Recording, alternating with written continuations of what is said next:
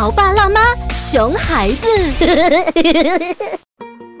儿子，你衣服还没换好啊？我不想去。哎，为什么呀？哎，无聊死了！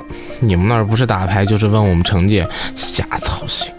而且我在那儿还没暖气，又没 WiFi，连个聊天的年轻人都没。那拜年不都是这样吗？这是礼貌。不去不去，哎，我不想去嘛。哎，你管管你儿子呀，怎么回事啊？哎呀，没事儿，他真不愿意去就不去呗。反正他要的新手机我是不会买的。嘿，还是你有办法。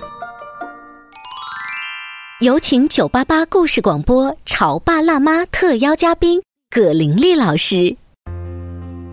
亲子关系是不对等的人际关系，在孩子小的时候，家长可以靠强权命令孩子做他不喜欢做的事情，但随着年龄慢慢增长，昔日小不点儿的自主意识会逐渐增强，难免会发生争夺控制权的战争。春节是人际交往的窗口期。成人走亲访友的时候，带着孩子也应该充分考虑孩子的需求，为孩子找一些玩伴，设置一些娱乐项目，多做交流，尊重彼此的需要，不仅能让大家一起收获快乐假期，还能增强亲子关系的浓度。忽视、欺骗甚至威逼利诱的做法，也许可以一时奏效，长此以往却会破坏亲子关系，带来更多的敌对和反抗。